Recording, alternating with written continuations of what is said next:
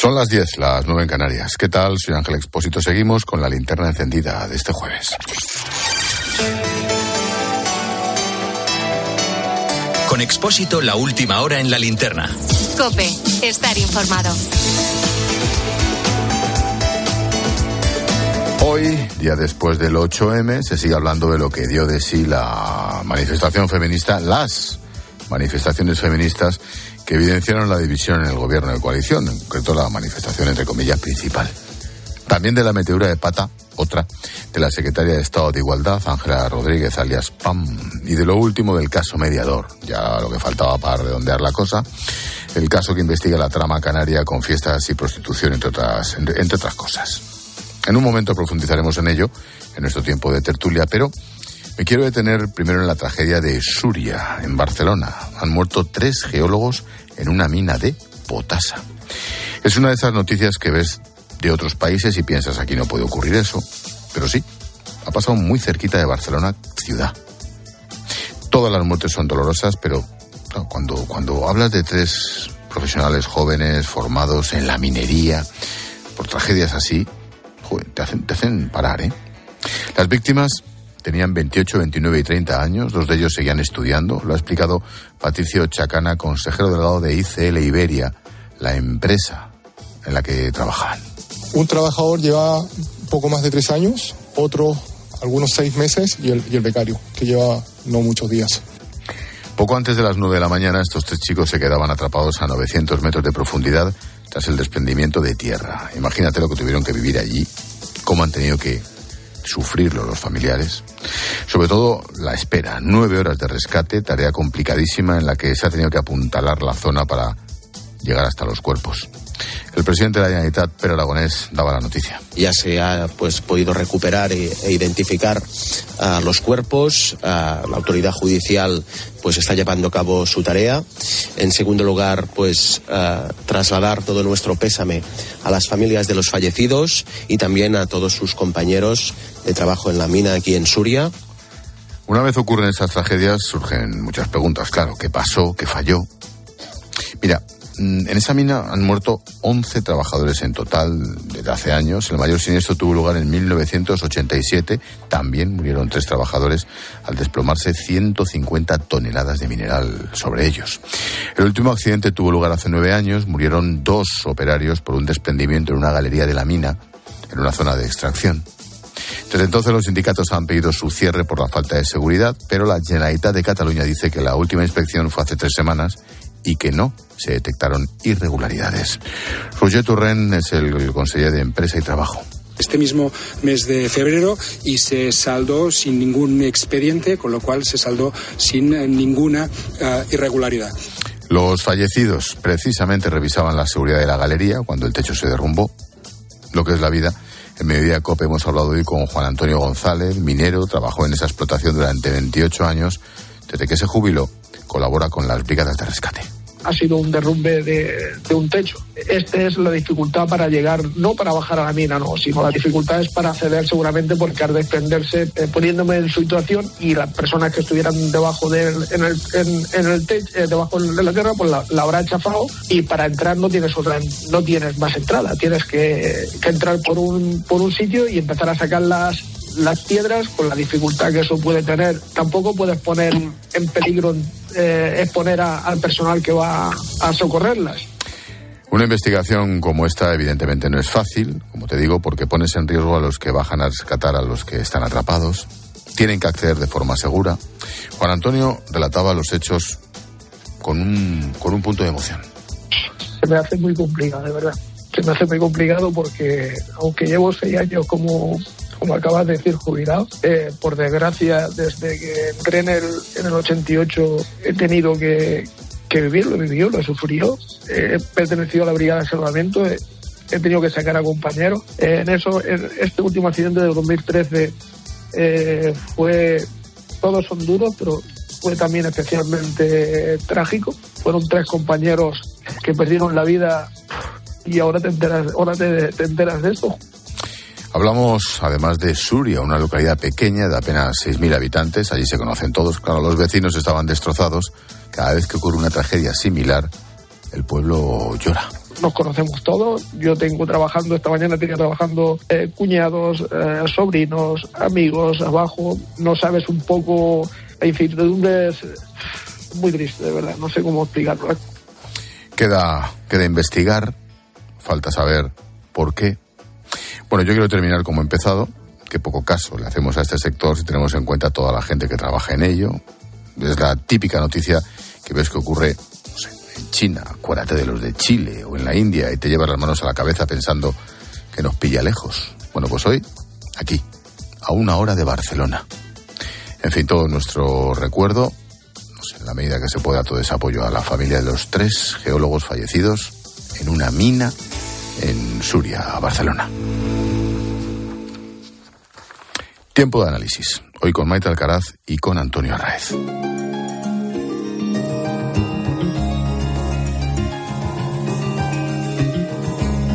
Expósito. La linterna. Cope. Estar informado. Tiempo de tertulia. Maite Alcaraz, ¿qué tal? ¿Qué Buenas tal? noches. Buenas Oye, noches ¿por a todos. viene- ¿Por qué venís todas vestidas de negro? Pero todo el mundo. En la Es verdad, redacción, ¿eh? Hoy las cuatro. Todas, Aquí todas de también. negro. Es verdad. Bueno, y Antonio también lleva ahí una parte negra, ¿eh? O Bueno, sea que... pero Antonio Tú también más de azul An- oscuro. An- Antonio, y bueno, pero Antonio da igual. Míralo. Es muy elegante, Mira, el negro. Ángel. Es verdad, también todos. Es Es elegante. Buenas noches, Antonio. Buenas noches. Yo el luto lo llevo por dentro. la procesión. En fin, familia, ¿por dónde queréis que empecemos? Yo os pongo el menú y vais votando. Eh, el asunto día después del 8M, con especial atención a Ángela Rodríguez, alias PAM, al caso mediador, al sí es sí. La verdad es que todo es apasionante. ¿eh? Votos. Bueno, yo creo que lo que es la resaca de ese. Necane. Pues empezamos por la ¿Sí? que es Sí, sí, sí. la protagonista ayer, también hoy, de la secretaria de Estado de Igualdad, Ángela Rodríguez Pam, porque Vox eh, pide su cese Pam. Pam. Que no se llama PAM. Es igual. Da igual, no Pero ella quiere que le llamen PAM. Así todos la reconocemos. Vox pide su cese inmediato después de que subiera a sus redes sociales un vídeo de la manifestación de anoche en el que se ve a un grupo de chicas cantar Qué pena me da que la madre de Abascal no pudiera abortar. Más detalles, Ricardo Rodríguez. Buenas noches. Buenas noches. La órbita socialista del gobierno sigue afanándose en minimizar la fractura con Podemos, pero marca distancias con el vídeo difundido por la secretaria de Estado de Igualdad en el que un grupo de manifestantes coreaban consignas contra Santiago Abascal. Así, Félix Bolaños ha rechazado una grabación que ha considerado poco afortunada, aunque ha quedado en evidencia ante la contundencia a su lado de Guillermo Fernández Vara. Esos comportamientos realmente no comparto, pero no nos quedemos en anécdotas más o menos afortunadas. Una verdadera ofensa a la inteligencia. Y una obligación que tenemos como gobernantes es serenar y sosegar eh, la convivencia, no crisparla. Vox ha pedido el cese de Ángela Rodríguez tras considerar superados todos los límites de la decencia por parte del Ejecutivo. El PP, con el propio Alberto Núñez Feijóo al frente, se ha solidarizado con Abascal. La siempre polémica PAM ha respondido atacando. Están teatralizando un poco, fundamentalmente porque lo que les sucede es que no entienden el feminismo, porque no han ido nunca a una manifestación feminista y poco más tengo que decir al respecto. Con Rodríguez llueve sobre mojado tras haber frivolizado con el impacto de las rebajas de penas a agresores sexuales en aplicación de su ley del sí es sí. El día después. Antonio. Bueno, yo creo que lo que ha pasado en concreto con, con este vídeo eh, no tiene explicación eh, posible, ni el vídeo en sí, ni la explicación que luego ha dado Ángela Rodríguez. ¿Por qué? Porque uno eh, puede incluso cometer el error o la imprudencia de grabarse, no ver lo que está pasando detrás de ti, subirlo y luego arrepentirte. Pero la explicación que ella ha dado, aparte que el vídeo no estaba hecho así, porque es evidente que graba y que, y que lo sube a las redes y luego alguien le llama y le dice, "Mm, oye, la has vuelto a pifiar. eh, porque con esta ya hubo una crisis hace tres o cuatro semanas cuando dijo aquello de que más da unos meses más, unos meses menos, uy, ¿qué tal?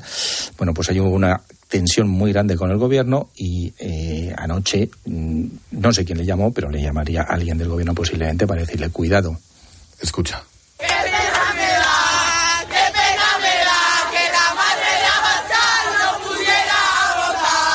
Esto exactamente, exactamente eso, pero en vez de Abascal, Ayuso es lo que le corearon a la presidenta de la Comunidad de Madrid en la Complutense y estaba yo a su lado porque nos galardonaban a la par eh, hace un par de meses. El tema de los alumnos ilustres, exactamente lo mismo. Es desagradable, aunque sea un grito en una manifestación como loco se justificaba, mm, yo creo que es innecesario y creo que no hay que educar a los jóvenes. Dicen, no, los jóvenes una manifestación, como vienen poco, pues eh, los de los de Vox y tal, pues no están acostumbrados a oír esto. Yo creo que por mucha manifestación que sea no se puede decir eso, pero es que luego su actitud diciendo, eh, no, es que mm, son las chicas que estaban eh, detrás. Perdona, tú lo has subido, por lo menos ajustate y, a la y verdad. riéndote de oreja a oreja. Eso es, la- cara, metiendo eh, el audio, subiéndolo conscientemente y cuando te han dicho, oye, que la has vuelto a pifiar, entonces lo has retirado admitiendo tu culpabilidad. Es que no tiene un pase, lo mires por donde lo mires. Y nos parece increíble, o no, ya no hay nada que sea increíble, que esta tía sigue siendo secretaria de Estado. Es Bueno, que creo que ese es el problema de fondo. te- te- una- un, un solo apunte más, vamos a ver. Cuando tú dices que siga, es que eh, ella y yo creo que también la ministra tenían que haber asumido la responsabilidad de la ley del sí. Ah, bueno, es otra. Entonces esto si lo comparas, si no han dimitido, Claro, eso está menos. claro, pues, pues esto no deja de ser una anécdota en comparación con lo que ha pasado con la ley del, del sí. Claro, la pregunta es, ¿por qué sigue de secretaria de Estado? También la ministra, pero ¿por qué sigue ella? Porque ella, además de respaldar y de ser eh, uno de los cerebros de ese bodrio legal del solo sí es sí, con efectos absolutamente terribles, además de eso, ella, como tú bien decía Antonio, eh, se ha mofado de la salida de violadores eh, a la calle o de las rebajas de condena. Ella es la que dijo aquello de, ay, habrá oleadas de violadores que salgan, jajaja. De los autores de... Exacto. Y, y nadie del gobierno, más allá de pellizquitos de monja, como hace la parte socialista del gobierno, eh, hizo nada. Eh, y ahora. Déjame un paréntesis. Ese comentario exacto provocó の eh, una presión gordísima Sí, y una crisis brutal esa noche y luego al día siguiente... de Sí, Antonio, no, pero- quiero decir, pero esas crisis no se lo que traducen. quiero decir, no, a ver, lo que quiero decir que se me entienda es que en el- la parte socialista sí que preocupa lo que está diciendo y haciendo esta mujer. Ya, ya. Otra cosa Sí, pues es no que pasa nada. son, porque son ministros de autogestión. Un ministro cuando se autogestiona y se pone a sí mismo nunca se quita, que es el problema que tiene Pedro Sánchez con No, esta. no, Pero no que estamos- No se ponen a sí mismo, lo puso todo Pablo Iglesias. Claro, pero ¿qué estamos? Bueno, claro, claro. además exigió que, que Irene Montero fuera al Ministerio de Igualdad. Eh, era uno de, lo- de los, de los casus belli que provocaron que en la primera eh, investidura de Sánchez no saliera elegido presidente. Pero.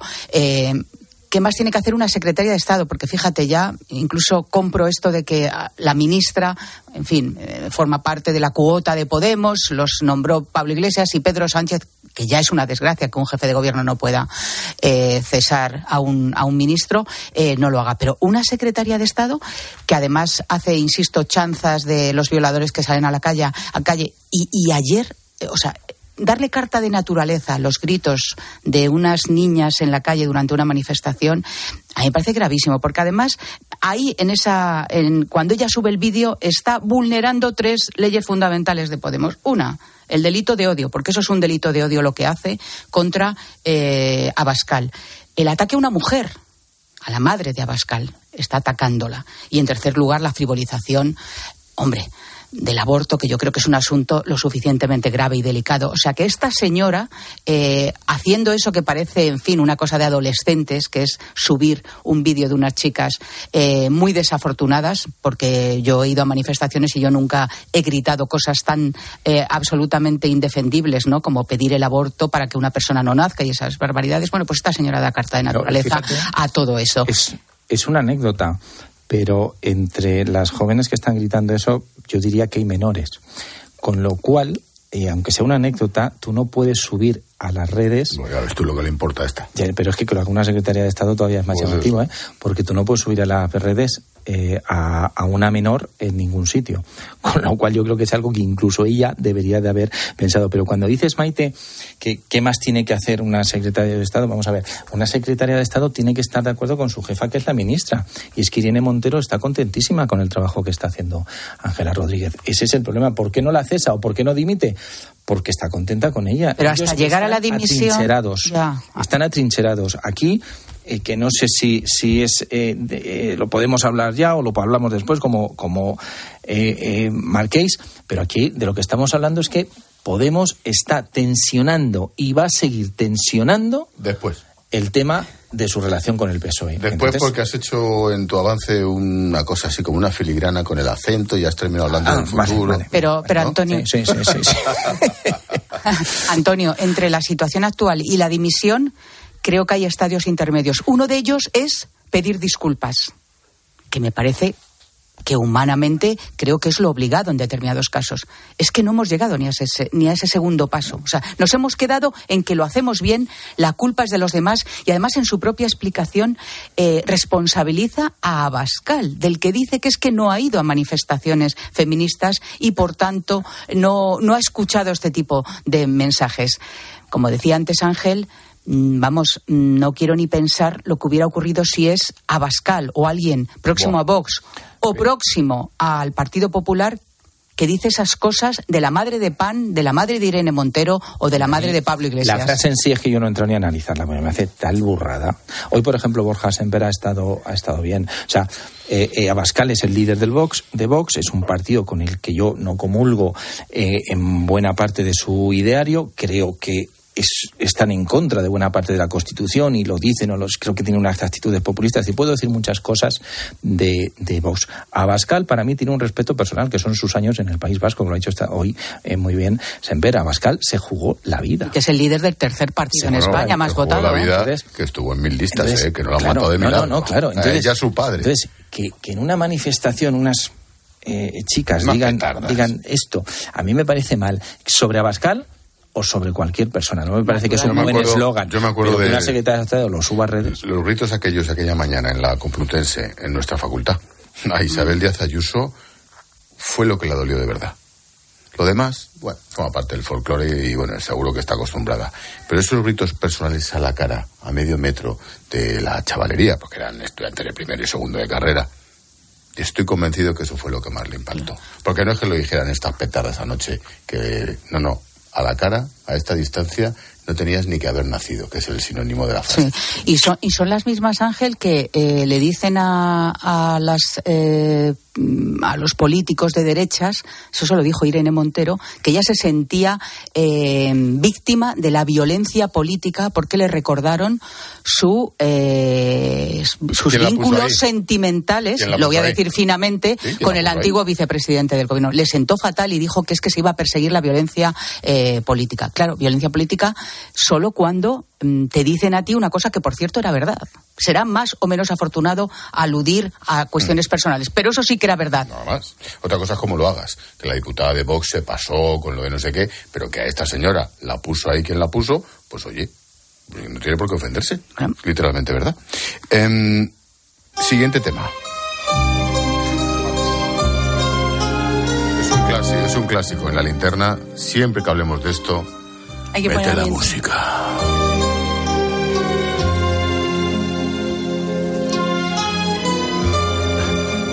Que ver a la risa. Seriedad, Ángel. Dale, Necane. El Congreso ha entregado a la policía. Es que yo no puedo seguirte con el tono, lo si no siento, ¿eh? sabes. te lo tengo que decir más neutro. lo sabes. Me falta esa gracia, que esa chispa que tienes tú. El Congreso ha entregado a la policía los enseres del despacho del exdiputado Juan Bernardo Fuentes, Tito Berni. Lo había pedido la jueza instructora y el lunes Merichel Batet ordenó que se hiciera a la mayor brevedad posible. Han cogido de ese despacho el ordenador, también eh, teléfonos móviles, algunos dispositivos electrónicos.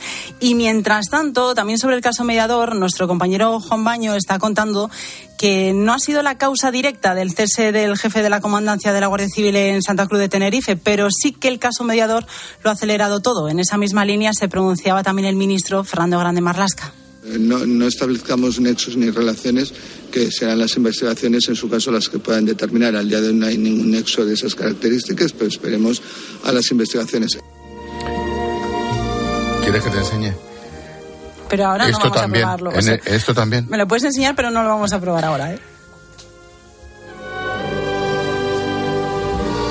El Congreso entrega a la policía los enseres del despacho del exdiputado Tito Berni. Lo había pedido la jueza instructora y el lunes Merichel ordenó que se hiciera la mayor brevedad posible. Nuestro compañero Juan Baño, tú ya sigue. Ya sigo, sí, sí, Vale. sí, sí. Venga, va. Venga, va. Maite. Bueno, yo creo que este, este es uno de los eh, asuntos que, que más desquiciado tiene al, al, gobierno y al Partido Socialista. Más desquiciado al gobierno y más asqueado a la mayoría de la gente. Las fotos son saldrán más. Sí, sí, sí, hay más eh, que está, más sobran en, el, en la instrucción, en el sumario y, y saldrán más. Y que más interrogantes siguen abiertos, ¿no? Desde el momento en que se gesta todo esto y el Partido Socialista eh, conoce de primera mano Todavía no sabemos por quién, pero sí podemos sospechar que al ya famoso archiconocido Tito Berni lo iban a, imputar y entonces se le pide que entregue el acta. Se lo, lo hace el secretario de organización Santos Cerdán. Eh, esa es una pregunta que yo creo que es pertinente hacerla, porque un gobierno sabe por anticipado lo que es una instrucción secreta ¿no? de un sumario. Esa es en primer lugar.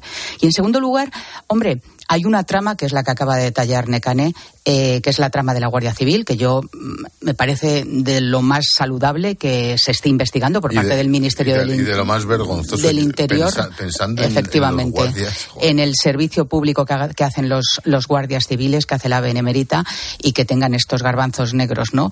dentro. Y está muy bien que todo esto se depure, porque yo creo que no puede afectar lo más mínimo a, al servicio que prestan. Pero luego también en la trama política, yo, en fin, al señor López, don Pachi López, eh, que, en fin, que maltrata a los periodistas y actúa con mucha chulería cada vez que hace una rueda de prensa, lo tiene muy fácil para que no siga habiendo ningún tipo de, de sospechas sobre nadie ni haya caza de brujas, contra lo que yo estoy de, en desacuerdo completamente, el que se empiecen a barajar nombres, es muy fácil. Él debería decir, estos son los cinco o seis diputados que hasta aquí llegaron, es decir, cenaron con este señor, pero no tuvieron ningún tipo de relación más allá de una cena puntual un día, ¿no? Todo lo que no sea eso, hombre, invita a pensar que algo está ocultando el Partido Socialista, porque evidentemente esto no se ha quedado en un solo diputado. Hay muchísimos ángulos, Antonio. Sí, ellos lo que dicen es que está encapsulado y que ¿Eso qué es? bueno pues que está controlado que se, prácticamente no van a ir en cuanto a diputados los que apuntaba Maite más allá de fuentes y que el daño está hecho y controlado que no va a haber más. Ellos están convencidos de eso. Esto no quiere decir que no tengan miedo a nuevas sorpresas porque evidentemente cuando el Tito Berni era el señor Fuentes nadie sabía lo que estaba haciendo y cuando se fueron a cenar con él pues entonces era el señor diputado no ellos desde luego están preocupados lo han intentado eh, atajar eh, rápidamente y claro, aquí viene cuando dice Marlasca, bueno, pues es una falta de confianza, es por si acaso, que es por lo, por lo mismo que actuaron lo más rápidamente que pudieron con, con fuentes, ahora el, el Tito Berni. Sí, pero con información el, privilegiada, que no tiene todo el mundo, claro, ¿no? El, el saber que uno de tus diputados va a ser imputado y está el siendo problema, investigado. El problema para ellos, y es la debilidad, lo que apuntabas, porque no han salido los cinco y han dicho, sí, yo fui, bueno, ellos han filtrado, han contado que fueron, pero no estuvieron en la misma mesa, lo que, lo que se quiera, y que ojalá que la investigación, investigación llegue hasta el final. Ellos lo que sí que es verdad es que han estado muy preocupados, porque recordemos que Sánchez llegó a la presidencia del gobierno con la bandera de la anticorrupción, de la honestidad, entonces esto les ha hecho mucho daño. Por ejemplo, la, la salida que tuvo ayer en el Congreso me parece absolutamente fuera de lugar, con lo de Feijó y la famosa foto. Ellos han estado preocupados, pero aseguran que lo tienen eh, cerrado. Ya veremos, ya veremos. Además es muy curioso, ¿no? Porque ellos dicen una cosa que es cierta, porque cenes con una persona, por, o, por, o, dos o tres empresarios, por muy corruptos que sean, o muy, muy poco eh, decentes que sean, eso no implica que tú tengas nada con ellos. Digo lo mismo respecto a la Estoy famosa de foto de Núñez Feijó. entra en, un, en fin, en que no, entra yo creo en, el misma, en la misma categoría moral. Mm, relacionado con el personaje, y añadimos otro personaje más, no tiene que ver con el caso mediador, o sí. A ver, ¿cómo suena esta noticia? Juan Bernardo Fuentes, Tito Berni, ha pedido la indemnización que le corresponde como exdiputado. Y también lo ha pedido, él ya también es diputado del PP, Alberto Casero, que hace unos días dejó el escaño tras ser acusado de los delitos de prevaricación administrativa y malversación de caudales públicos cuando era alcalde de Trujillo en Cáceres. Eh, Fuentes va a recibir unos 10.000 euros, Casero 12.500. A ver. Eh, sí, legalmente. Tienen derecho, derecho, a ella. Es que... Sí, pero, en fin, o sea. Sí, yo entiendo o sea, que, que... Pongámonos en el, en el lugar que, que, lo somos, del contribuyente, del autónomo, del... Joder. Claro, pero tú imagínate, si, te lo, si te lo has llevado presuntamente, cuando eras nada menos que un diputado, ya se está cogiendo el dinero. Claro, ahora llega que necesitas abogados y ya no te lo vas a poder seguir llevando. Tampoco dinero parece. Coges y, claro, estiras la mano y coges todo, todo lo que puedas. ¿Qué te va a hacer falta? a mí, a mí me parece que. Pero al final, esto, Antonio, es, es, como si fuera un despido objetivo. Es decir, tú en una empresa. Es que lo es. Cometes, eh, en fin, un. Pero depende de por qué motivo. Claro. O sea, es objetivo. Tú te pueden echar y te llevas tu indemnización. Ahora te echan por trincón Ángel, pero o porque vas al Supremo. Pero Ángel, precisamente por eso, al ser un, un, despido objetivo, hay una causa justificada. Y por tanto, si a mí me pillan en la empresa haciendo no sé qué, a mí tienen eh, justificación y argumentos para echarme y no me indemnizan con nada. Solo en los despidos improcedentes eh, o en los pactados. Cuando es objetivo, y esto más objetivo, pero, narices que te esté investigando pero un, delito, un presunto delito de corrupción, en fin. Pero para no, para no enfadar, que iba a decir otra palabra, en la gente que nos está oyendo. Se puede, decir cabrear, ¿eh? Vamos a ver, vamos a ver. Eh, la ley hay que cumplirla y tiene sus pasos. Eh, el, el señor Fuentes, a día de hoy, es un presunto. Y entonces, él tiene derecho a una indemnización. Eh, cuando sea condenado, si es que es condenado, seguramente será sancionado y tendrá que pagar al Estado tanto dinero. Sobre ese dinero, pues se le se irán a sus cuentas, que posiblemente ya no estará allí el dinero que vaya a recibir este día. Y, le embargarán la cuenta. Pero es que hay que ir paso por paso. Yo, yo entiendo que enfade, que dices, estos tienen un morro, pero es que él tiene derecho a la indemnización. Además, ha dejado de ser eh, diputado voluntariamente. Ojo, y ha venido muy bien para el caso, ¿eh? porque la presión, eso hay que reconocerlo, la presión que, que le metieron para que dimitiera ha evitado que ahora estuviésemos esperando el permiso del Tribunal Supremo para hacerle el, el, interrogatorio. Vamos. Mm, dejadme unos minutos que nos vamos a Publi. Tengo un invitado interesantísimo. A ver si os gusta la historia. Escribe a Ángel Expósito en Twitter en arroba expósito cope y en arroba linterna cope, en facebook.com barra la linterna o mándanos un mensaje de voz al 654 45 55. En Hipercor y Supermercado El Corte Inglés tienes siempre ofertas increíbles. Por ejemplo, el bacalao noruego salvaje Scray, pieza de 2 a 4 kilos, por solo 11,99 euros el kilo. Y además muchísimos productos con un 50% de descuento en su segunda unidad. Solo en Hipercor y Supermercado El Corte Inglés.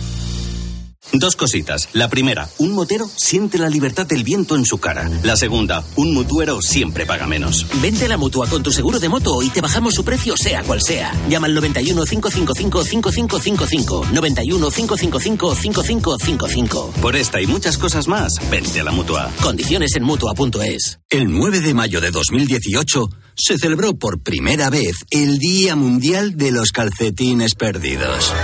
Y en fin. Si hasta los calcetines perdidos tienen su propio día, ¿no te mereces tú también el tuyo? Con mi día de la 11 elige tu fecha especial y juega con ella. Todos los días por un euro gana hasta 3.000 euros. Mi día, el sorteo más tuyo. Y recuerda, uno de cada cinco toca. A todos los que jugáis a la 11, bien jugado. Juega responsablemente y solo si eres mayor de edad. Escuchas Cope. Y recuerda, la mejor experiencia y el mejor sonido solo los encuentras en cope.es y en la aplicación móvil. Descárgatela.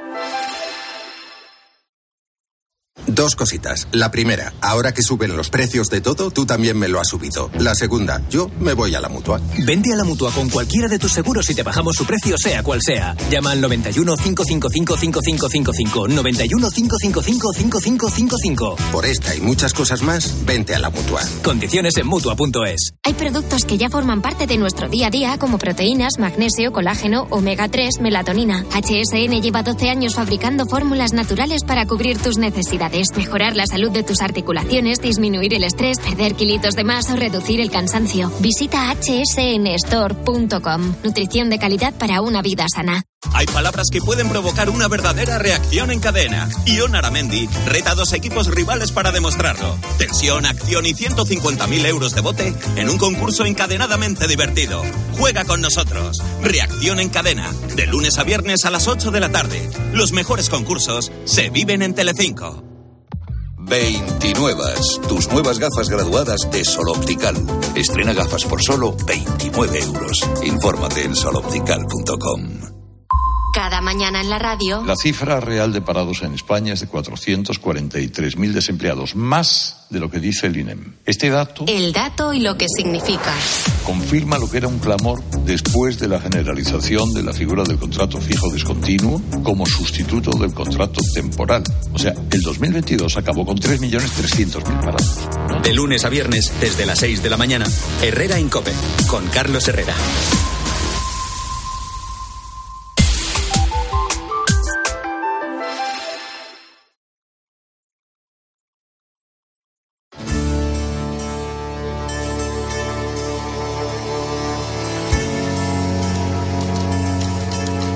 Expósito. La linterna. Cope. Estar informado.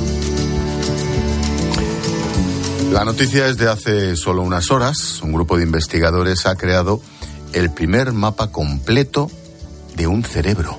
En este caso de un insecto, la larva de la mosca del vinagre.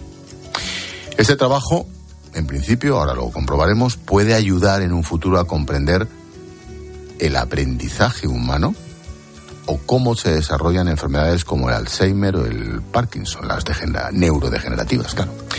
Quien ha liderado esta investigación es un español, el doctor Albert Cardona, del Laboratorio de Biología Molecular de la Universidad de Cambridge. Y nos atiende en directo. Profesor Albert, buenas noches.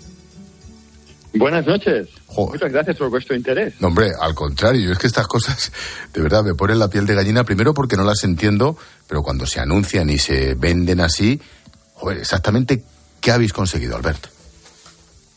Vamos allá. ¿Cómo se lo explicaría? Se trata de, primero, obtener toda la colección de las neuronas que hay en un cerebro, que hay muchísimas y muy variadas. Y luego entender también cómo se comunican entre sí.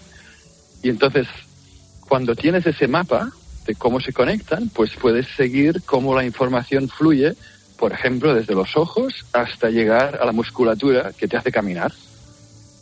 Caramba. Mm, ¿Para qué? O sea, la pregunta que nos sale a todos los que no sabemos de esto, ¿eh, Albert? Es, después de esto, ¿esto para qué nos sirve? ¿En qué podemos aplicarlo en la ciencia, en la medicina? Mm, de, para los que somos para los, para los que somos pacientes. a ver, ¿por dónde empezar? Tiene tantas aplicaciones que podríamos estar aquí toda la noche. Pero para empezar vamos a escoger un par. Por ejemplo, ¿quién no conoce a alguien que tiene una enfermedad degenerativa? Si no es Parkinson, es Alzheimer o otras todavía peores, que son realmente una plaga y un desastre y la medicina moderna pues hace lo que puede, pero el problema que tenemos es fundamental, que es que no entendemos exactamente qué impacto tienen estas enfermedades en el cerebro.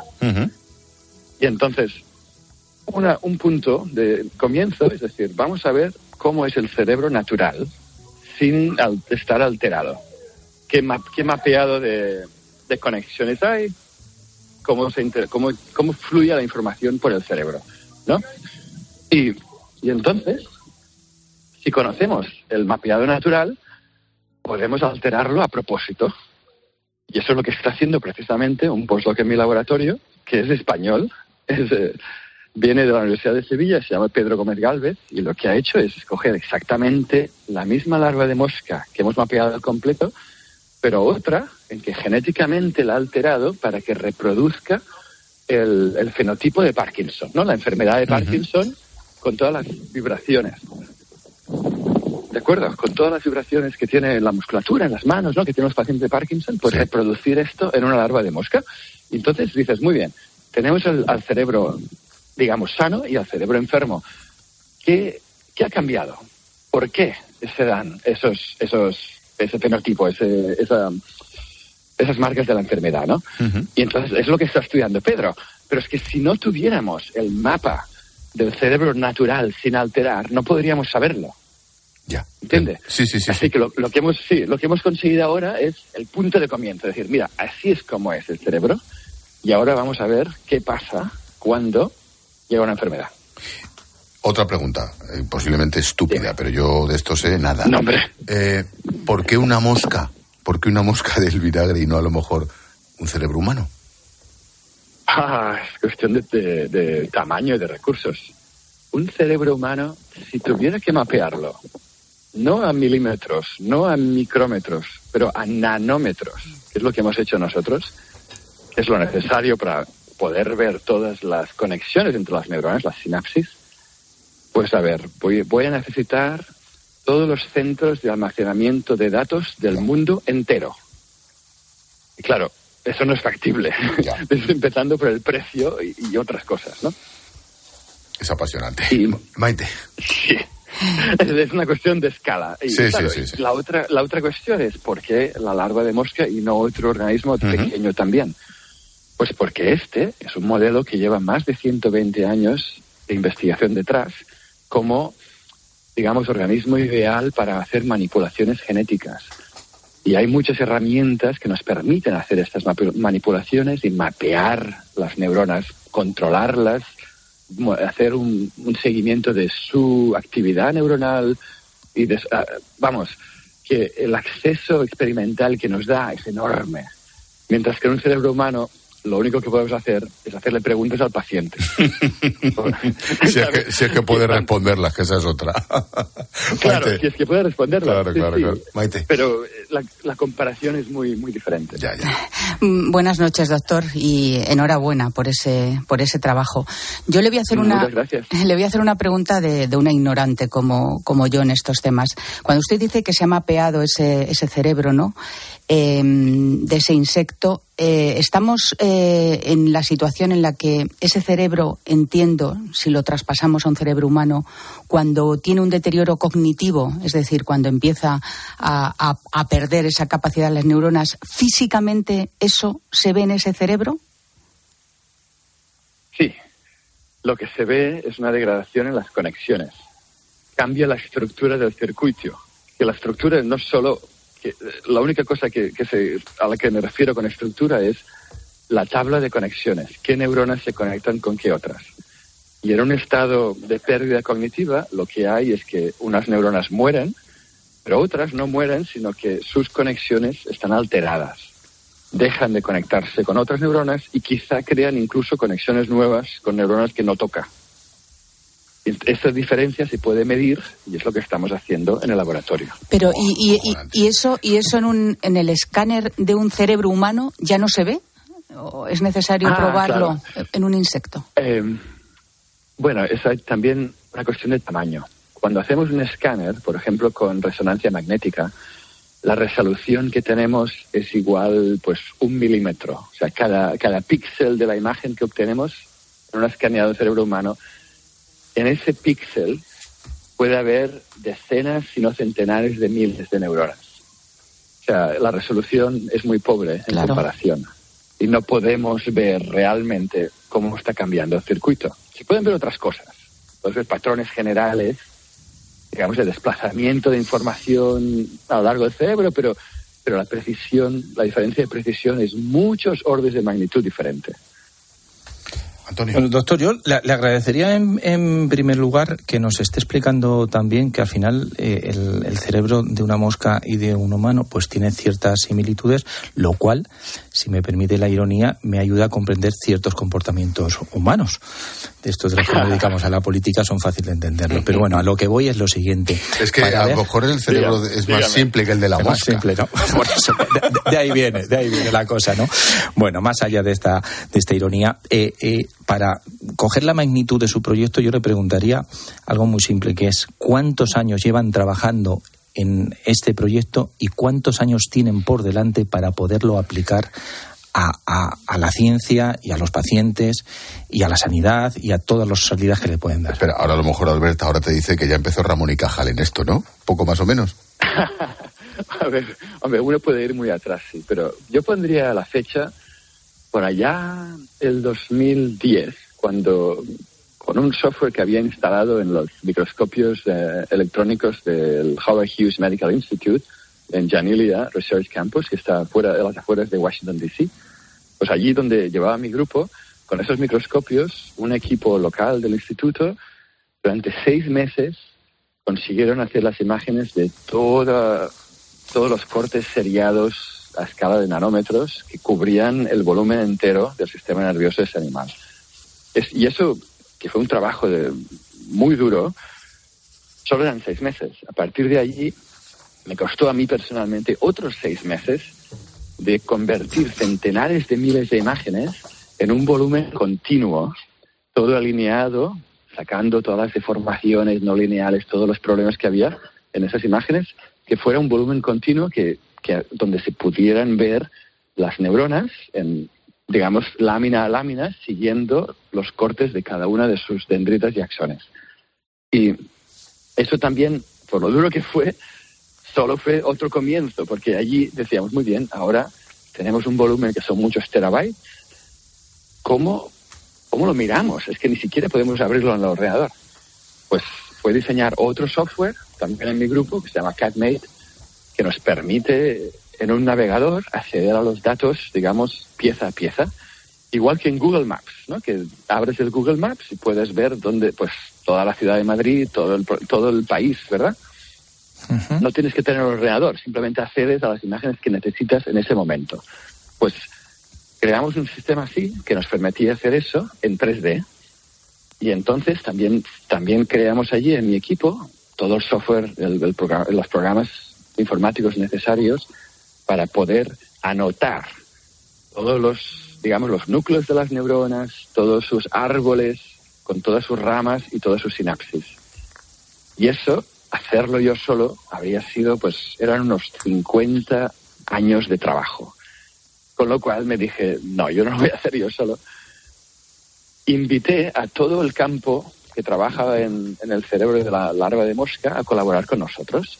Y algo así como 40 laboratorios respondieron y a lo largo de 5 o 6 años me enviaron pues estudiantes a mi laboratorio y les enseñé a cada uno de esos estudiantes y postdocs e incluso profesores cómo trazar las neuronas, cómo relacionarlas con sinapsis unas con otras y cómo interpretar los resultados, porque a pesar de que todos trabajaban en neurobiología, nunca habían tenido un mapa de conexiones en la mano. Y yo tampoco, pero digamos, eh, llevaba un par de años de, ventaja, porque ya los había visto los que habíamos hecho nosotros. Y así, colaborando, hablando y simplemente llegando a conclusiones con un montón de experimentos que hicimos gracias a las herramientas de manipulación genética que tenemos en este animal, pues pudimos entender, por ejemplo, el, nódulo olfactivo, el nódulo visual, el nódulo de memoria y muchos nódulos también de, digamos, de propiocepción, de mecanorecepción de la piel, ¿no? De la sensación que tenemos cuando tocamos las cosas. Así también como nódulos, digamos, secundarios, más, más adentro del cerebro, que son importantes para tomar decisiones, por ejemplo, porque integran, mira, integramos lo que vemos con los ojos, integramos lo que oímos con el oído, integramos también lo que olemos con la nariz, pero toda esa información tiene que juntarse y algunas de ellas son contradictorias, ¿no? Por ejemplo, tú estás viendo una cosa que es fea, pero al mismo tiempo notas un olor que es muy bueno y dices, a ver, ¿qué es eso? ¿No? Pues hay que tomar decisiones. Pues todos esos nódulos poco a poco se fueron reconstruyendo y al final ya hemos publicado varios de estos de, forma independiente en, artículos científicos en los últimos cinco o seis años, pero quedaban, pues del cerebro en sí, habíamos publicado igual 600 neuronas, quedaban otras 2.000. Y ese trabajo tan enorme, pues nos pusimos y decimos, mira, hay que acabarlo, hay que hacerlo, porque así podremos tener finalmente la imagen del cerebro entero, de cómo se integra toda la información de los sentidos, cómo se filtra, cómo se memoriza, y cómo se llega a elegir las acciones, ¿no? Tú quieres levantar un brazo, tú quieres mover un pie, no lo haces todo a la vez, siempre estás escogiendo un movimiento. Si andas para adelante, no estás andando para atrás, ¿no? Siempre hay que escoger. Es flipante. Pues, pues los circuitos ahí te, dicen, mira, ahí es como escoges, ahí es donde está, donde se toma la decisión. Y ese, ese es el análisis que en parte hemos hecho en este artículo, pero en los próximos cinco años van a salir muchos más. Eso, y te ha pisado la pregunta, Necane. Eso es, ¿qué tal, Albert? Buenas noches. Eso te iba a preguntar, que no sé si era aventurarse demasiado, pero ¿cuál es ahora mismo el objetivo que tenéis, bueno, a corto o medio plazo? Sí, pues, bueno, el principal, así que puede interesar a todos vuestros oyentes, es es un proyecto que tengo con un científico español que está, es lo que os explicaba antes de Pedro, Pedro Gómez, uh, Pedro Gómez Galvez, es simplemente ver, comparar el circuito natural con el circuito alterado en, un, en una situación, por ejemplo, de Parkinson. Y esa comparación nunca se ha podido hacer en ningún sitio. En este animal podemos. Tendremos finalmente una idea de por qué los circuitos han cambiado cómo han cambiado y, poder entender, digamos, el origen de los de las deficiencias, de, los problemas que tienen los pacientes de Parkinson, desde un punto de vista fundamental, ¿no? De, la estructura del circuito y de cómo se junta y se separa la información. Si vamos a humanos, el circuito es diferente, pero la cuestión es que las, las bases de la estructura del circuito son las mismas, porque en el fondo todos son neuronas y todos son sinapsis, no, no hay magia aquí, ¿sabes? Y es cuestión de entender ese, esa base fundamental de la estructura. Y la última, y casi casi una, una, una, pregunta personal, al ver por cómo lo estás contando, por los mensajes que me están llegando al móvil, ¿eres un científico feliz, feliz, absolutamente feliz hoy? Sí, claro, yo, yo me lo paso en grande. Hacer ciencia es un privilegio extraordinario. O sea, yo empiezo por dar gracias al Ministerio de Educación y Ciencia que me dio una FPU, es una beca de formación de profesor universitario que financió mi, doctorado en Barcelona. Y también muchas gracias a todas las bolsas de viaje que me dieron para poder ir a conocer los científicos fuera de España. Y las oportunidades que salieron de, de aquello fueron extraordinarias. Me ha llevado hoy día a donde estoy. Qué bueno. Albert Cardona, líder de este proyecto, de este trabajo del Laboratorio de Biología Molecular de la Universidad de Cambridge, han conseguido, habéis conseguido, crear el primer mapa completo de un cerebro, en este caso de la larva de la mosca del vinagre. Albert, súper interesante. Muchísimas gracias. Muchísimas gracias por el interés y adelante. Venga, adelante. Y enhorabuena. Un abrazo. Gracias. Qué interesante. impresionante. Es absolutamente. ¿Qué tío? es que, además, ¿cómo ha acabado diciendo? Gracias a quien me dio la beca, es que dices, coño, yo pago impuestos para esta gente. Para esto, exacto. ¿Verdad? Y luego hay muchos años de trabajo, de formación, de investigación, de paciencia, de trabajo por delante, de saber cómo llegar a un camino, pero todo lo que tienes que recorrer. Brutal. Que le ha dicho, voy a llamar aquí a estudiantes que me echen una mano porque esto es un trabajo arduo. La verdad es que es muy interesante y una muy buena noticia. Y luego cuando se conoce fármacos que atacan este tipo de, enfermedades. En España, por ejemplo, hay 800.000 personas que padecen Alzheimer. Eh, con estos descubrimientos entendemos de dónde salen esos tratamientos que en parte intentan paliar esos, esos efectos, ¿no? A mí me parece, bueno, absolutamente envidiable, ¿no? Y además, lo que decía Ángel, ¿no? Con la, con la alegría, con la ilusión con la que lo cuenta. Sí, absolutamente. Em, Antonio proponía algo del sí es sí, no, perdón, del voto, del solo, del acento de la Real Academia, pero iba con trampa. El acento le importa una higa, el tema de la conclusión, ¿no? Estoy súper preocupado yo por el solo solamente. pero a favor o en contra, Antonio, ¿qué es lo importante? Yo a favor. De acentuar. también. Yo estoy a favor de la tilde. Yo también. yo también. que somos de letras. Bueno, vamos a contar primero lo que ha ocurrido esta tarde en la red y ahora lo mismo. y, por ¿eh? ejemplo, voy el domingo al cine solo es que ¿qué haces? Que solo puedo ir el, al domingo. ¿Solamente puedo ir el domingo o que voy solo sin nadie? Como no tengo amigos, voy solo. No, si tú dices la misma frase, solo puedo ir el domingo al cine solo, tienes que diferenciar los solos. Uno tiene que ir con acento, el primero. Bueno, eso es lo que al final eh, han decidido. Claro. Vamos con ello, porque la RAE ha vuelto a pronunciarse, la tilde en solo se utilizará si el que escribe considera que hay ambigüedad. La Real Academia se ha reunido en su pleno semanal. Ya lo decía Arturo Pérez Reverte, que este encuentro iba a ser tormentoso por el choque entre los tildistas y los antitildistas. La tilde al solo se suprimió en 2010 y ahora vuelve, pero eso sí, solo en algunos casos. El director de la RAE, Santiago Muñoz Machado, dice que se resuelve una crítica interna. El anuncio de, un pleno duro y tormentoso eh, afortunadamente no, no, ha dado más de sí. Ya ven que vengo realmente sin ninguna sin ningún apósito de el salvo. A favor, no somos tildistas todas. Yo soy tildista y me parece un debate muy interesante. Me parece eh, que la Real Academia de la Lengua está muy viva. Me parece que hayan dedicado a esto el tiempo, que haya habido polémica, que se hable de esto, que se hable de nuestra Real Academia, que se hable de nuestra, de nuestra lengua.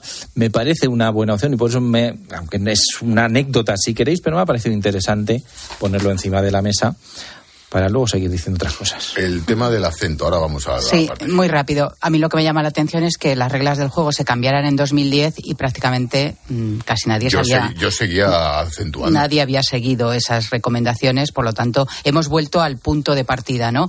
Y a mí me parece bien porque la gramática está para algo, ¿no? Quiero decir, entonces si no, quitamos la H y ponemos... No, es como en el demostrativo este, cuando no aparece el sustantivo detrás, Claro, tienes, que, que es una- tienes que poner la tilde. Para que sustituya al sustantivo. Sustituya el nombre y claro. pronombre. Claro. Pero en fin. Em, no, pero tú ibas más allá. Tú eres un tío muy largo. Iba Ah, Terminaba diciendo algo así Eso, como. No sé si ha sonado eso bien o no. No, pero tú me entiendes. Eh, ha- has terminado algo así como. Pedro Sánchez podrá acabar solo. Y ese era el truco. Mm, ¿Va a acabar solo la legislatura? Eh, Iba por pues, ahí la pregunta, ¿no? Claro, porque es porque parece que está solo y que se está quedando solo, pero es que solamente faltan ocho meses, entonces va a aguantar o no va a aguantar. Yo creo que aquí estamos en una situación mm, que todos están mirando a Portugal. ¿Por qué digo que todos están mirando a Portugal? Porque en Portugal los partidos de a la izquierda del Partido Socialista portugués decidieron abandonar el gobierno y el Partido Socialista con Antonio Costa consiguió mayoría absoluta. Entonces están en ese juego. ¿Quién rompe? Ahora, eh, Podemos, que como principal estrategia yo creo que no es acabar con Pedro Sánchez, sino con Yolanda Díaz, va a hacer todo lo que pueda, va a tensar todo lo que pueda, va a ser todo lo irrespetuoso que sea para intentar eh, acabar con el gobierno. Cuestión que, por su parte, Pedro Sánchez no está dispuesto a tomar esa decisión, con lo cual tenemos unos meses por delante realmente muy entretenidos y va a ser muy divertido ver la relación de Podemos y de PSOE en el gobierno. Y, insisto, el objetivo de Podemos no es Pedro Sánchez, sino Yolanda. Yo creo que la sangre no llegará al río, van a seguir juntos a- hasta el final. Y es verdad que de alguna manera escenificarán cierta ruptura muy al final. Y, el y, y como decía Antonio, estoy de acuerdo, el gobierno es ya un tripartito donde el tercer elemento es Yolanda Díaz. Me quedan tres minutos. La propuesta de Maite. El secretario general de UGT, Pepe Álvarez, que propone retirar el paro a los desempleados que rechacen ofertas de trabajo por los que hayan recibido formación. Dice que no es normal que un secretario general se posicione de esta manera, pero que lo piensa sinceramente. Yo creo que una persona que rechaza una oferta de trabajo ofreciéndole formación, teniendo cualificaciones para poder hacerlo, desde luego es una persona que si está recibiendo un subsidio público, ya sea de desempleo, ya sea mínimo yo creo que el país debería plantearse si debe de seguir cobrándolo o no. Yo creo que está cargado de sentido común, ¿no? Lo que Si dice el secretario de si general esto de lo UGT. dice Garamendi, se Le monta un pulpo. pollo.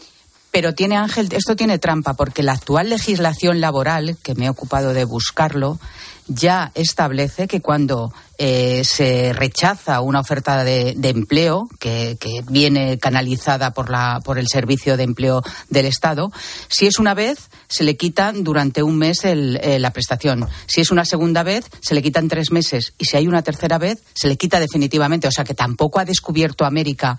Pero yo solamente planteaba otra cosa y es una pregunta retórica.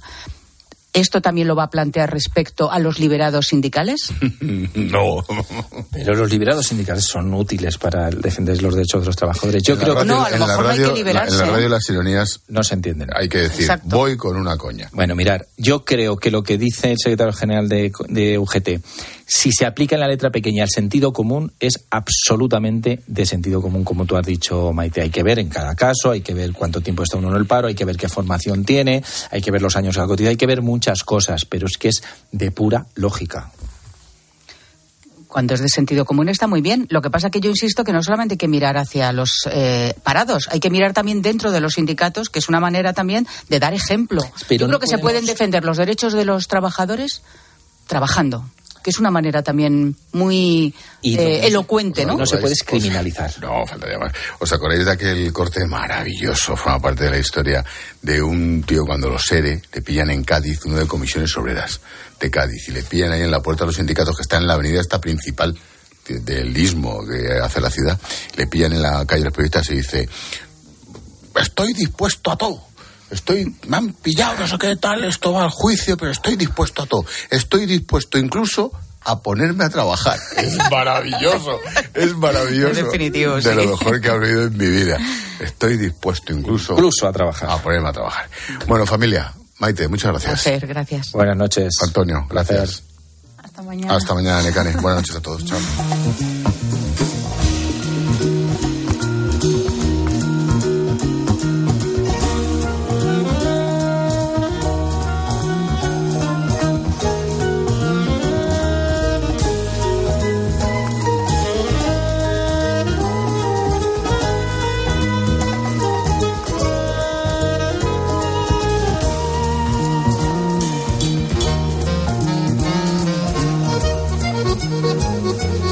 Expósito. La linterna. Cope. Estar informado. Hoy tampoco podrás dormir. La Fiscalía va a denunciar al Barça por corrupción continuada en el deporte por los pagos a Negreira. Antes, déjame preguntarle a Emilio Cortés, a nuestro catedrático de Derecho Penal, ¿en qué cambia esto el, el panorama en cuanto a responsabilidades? Se puede judicializar. La Fiscalía lo pone en conocimiento de Lo último es que acaba de hablar Luis Rubiales. Relaciona que ha salido esta noticia justo en un momento en el que se estaba hablando mal de la liga. Olvídese de quién filtró, de quién lo cuenta. Lo importante es el hecho que se está denunciando y que se está probando. ¿Qué más da que estemos hablando de como que esto sale de la liga y de Tebas y de que lo hace para que se hable El esto? partidazo de Cope. De lunes a viernes, de once y media de la noche a una y media de la madrugada con Juanma Castaño. Hoy tampoco podrás dormir. Buenas noches. En el sorteo de mi día de la 11 de hoy, la fecha ganadora ha sido 13 de enero de 1992. Número de la suerte, el 9. Recuerda que mañana, como cada viernes, tienes un bote millonario en el sorteo del Eurojackpot de la 11. Y ya sabes, a todos los que jugáis a la 11, bien jugado. Formas sensatas de invertir tu tiempo. Entonces ¿Invertirlo leyendo su cuento preferido? Sí. ¿Pero tener que esperar para hacerte una resonancia? No. Con Vivaz, el seguro de salud de Grupo Línea Directa Aseguradora, tienes acceso directo a más de 50.000 médicos especialistas, pruebas diagnósticas y más de 1.000 centros y hospitales. Desde solo 17,50 euros al mes sin copago. Porque si en salud no hay tiempo que perder, perderlo en una lista de espera no tiene sentido. Ven directo a vivaz.com o llama al 917-400-400. Consulta condiciones. Elegir Grana Padano es abrazar los valores italianos que lo hacen único. Porque en el sabor de Grana Padano se encuentra el sabor de Italia, la emoción de compartir un sabor que enamora al mundo entero. Grana Padano, un sentimiento italiano. Los que vivimos en una casa hemos podido. Y los que vivimos en un edificio también. Con Smart Solar de Iberdrola tú también puedes ahorrar hasta un 70% en tu factura de la luz con la energía solar. Vivas en una casa o en un edificio. Más información en iberdrola.es, en el 924 24 24 o en nuestros puntos de atención. Cambia la energía solar con Iberdrola. Empresa colaboradora con el programa Universo Mujer. Programa. Entretenimiento. Diversión. Jugar. Tardeo. Tele y sofá. Cristian. Galvez. Concurso. Telecinco. 25 palabras. Un concurso presentado por Cristian Galvez lleno de diversión y entretenimiento para jugar en familia. De lunes a viernes a las 7 de la tarde en Telecinco, 25 palabras. Escuchas la linterna. Y recuerda, la mejor experiencia y el mejor sonido solo los encuentras en cope.es y en la aplicación móvil. Descárgatela. Cuando Nico abrió su paquete de Amazon fue amor a primera vista. Con su diseño depurado y gran poder de succión, el aspirador derrochaba calidad por los cuatro costados y por un precio menor del que jamás habría soñado. Cinco estrellas de Nico. Empieza a buscar en Amazon hoy mismo. ¿Compraste un coche entre 2006 y 2013? Puedes recuperar entre el 10 y el 15% de lo que pagaste por él. No pierdas el tiempo. Llámanos al 900-264-820 o entra en arriagaasociados.com. Arriaga Asociados. Hagámoslo fácil. Línea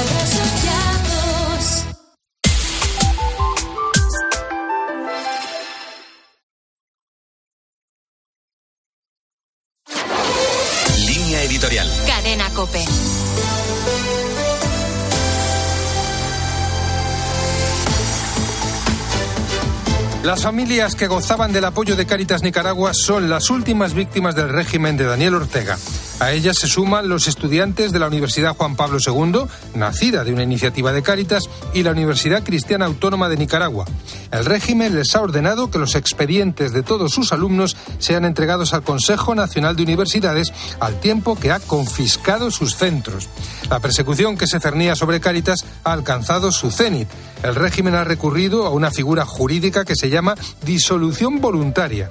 Ortega había ordenado que no se renovara el reconocimiento de la personalidad jurídica de Cáritas al tiempo que impedía con medidas fiscales y administrativas que pudiera retirar de las aduanas los contingentes de ayuda internacional que le llegaban.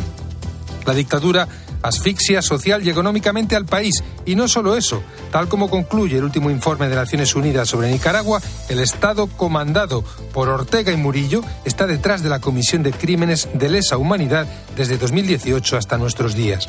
No parece que con esos datos sobre la mesa quede otra salida que iniciar una acción penal contra la dictadura.